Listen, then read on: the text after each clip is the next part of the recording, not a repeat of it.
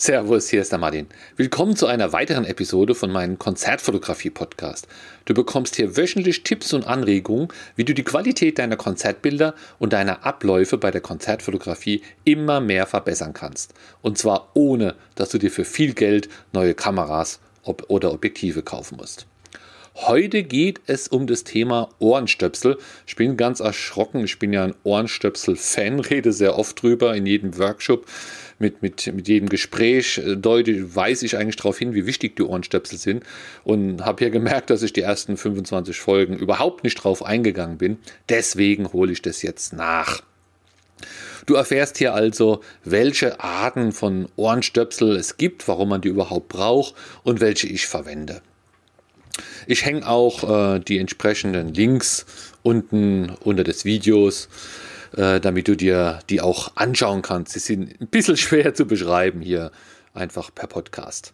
Ja, zunächst mal bei Konzerten ist es laut und zwar richtig laut.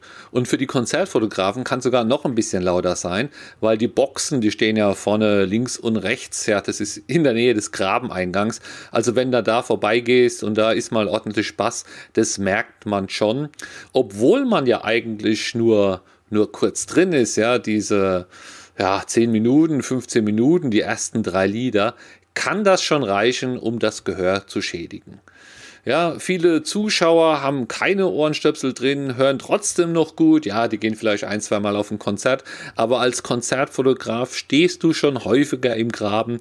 Du bist öfter diesem Krach ausgesetzt. Ich sage jetzt einfach mal Krach, also dieser, dieser Musik, dieser sehr lauten Musik ausgesetzt und ähm, da kann es halt einfach mal zu Schädigungen, zu Schädigungen führen. Äh, einfach um ihn in Werten, das sind hier 100 äh, Dezibel werden hier übertroffen, vielleicht auch manchmal 150 Dezibel. Und äh, die schlechteste Lösung ist da einfach gar nichts zu tun. Das solltest du nicht tun. Selbst wenn du nichts dabei hast, kein Ohrenstöpsel, kein Gehörschutz, ja, dann stopf dir irgendwas in die Ohren. Ja, du kommst an, merkst, du hast alles vergessen. Ja, besorg dir Watte, Tempos, Toilettenpapier geht auch immer. Äh, irgendwas wirst du finden.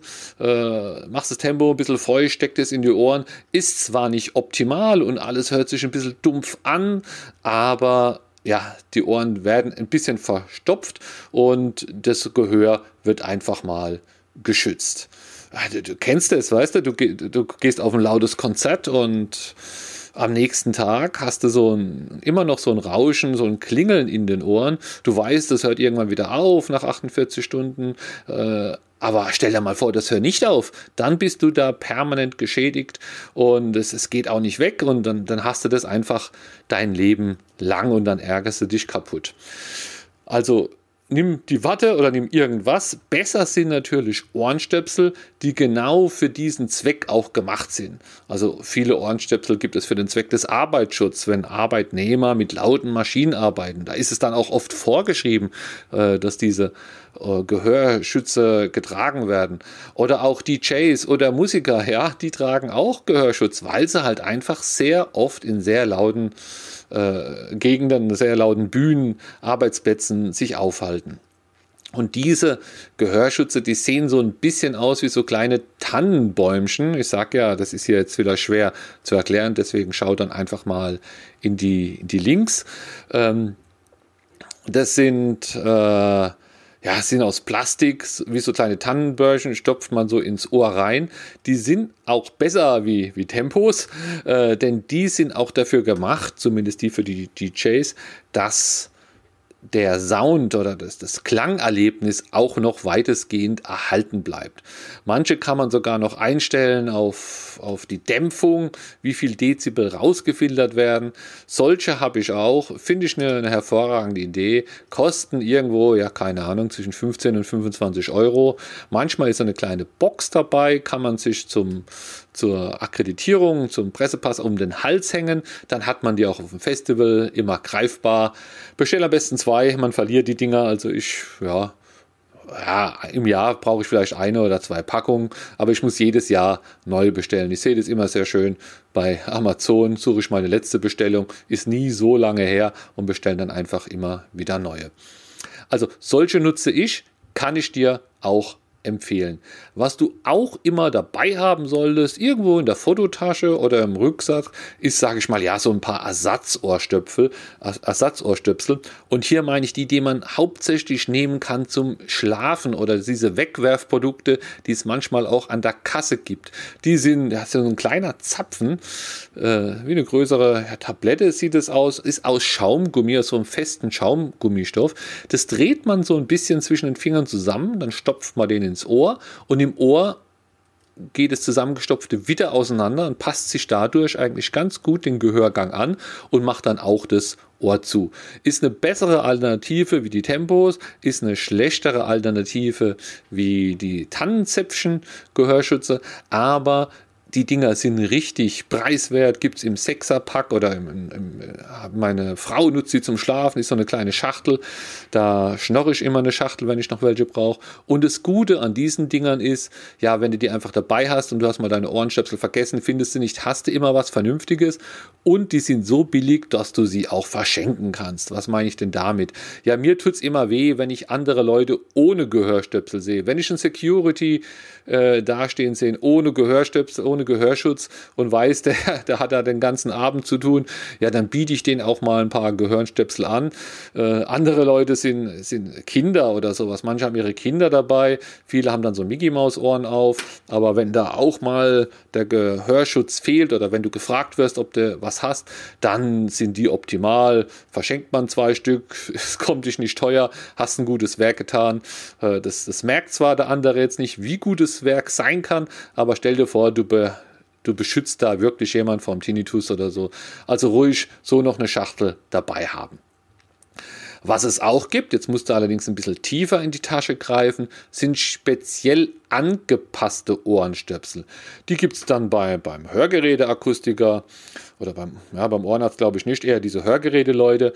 Und zwar wird dann dein Ohr, ich sag mal, ja, mit so einer Plastikmasse auch ausgefüllt, so dass es genau in deinen spezifischen Hörgang auch reinpasst. Das ist natürlich das Optimale.